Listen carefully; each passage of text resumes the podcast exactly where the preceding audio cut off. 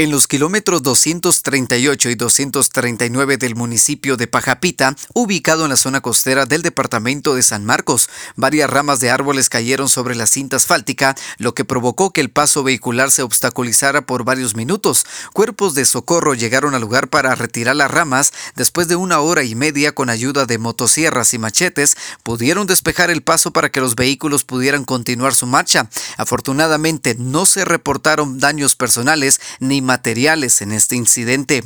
Desde Emisoras Unidas San Marcos, David Godínez, primera en noticias, primera en deportes.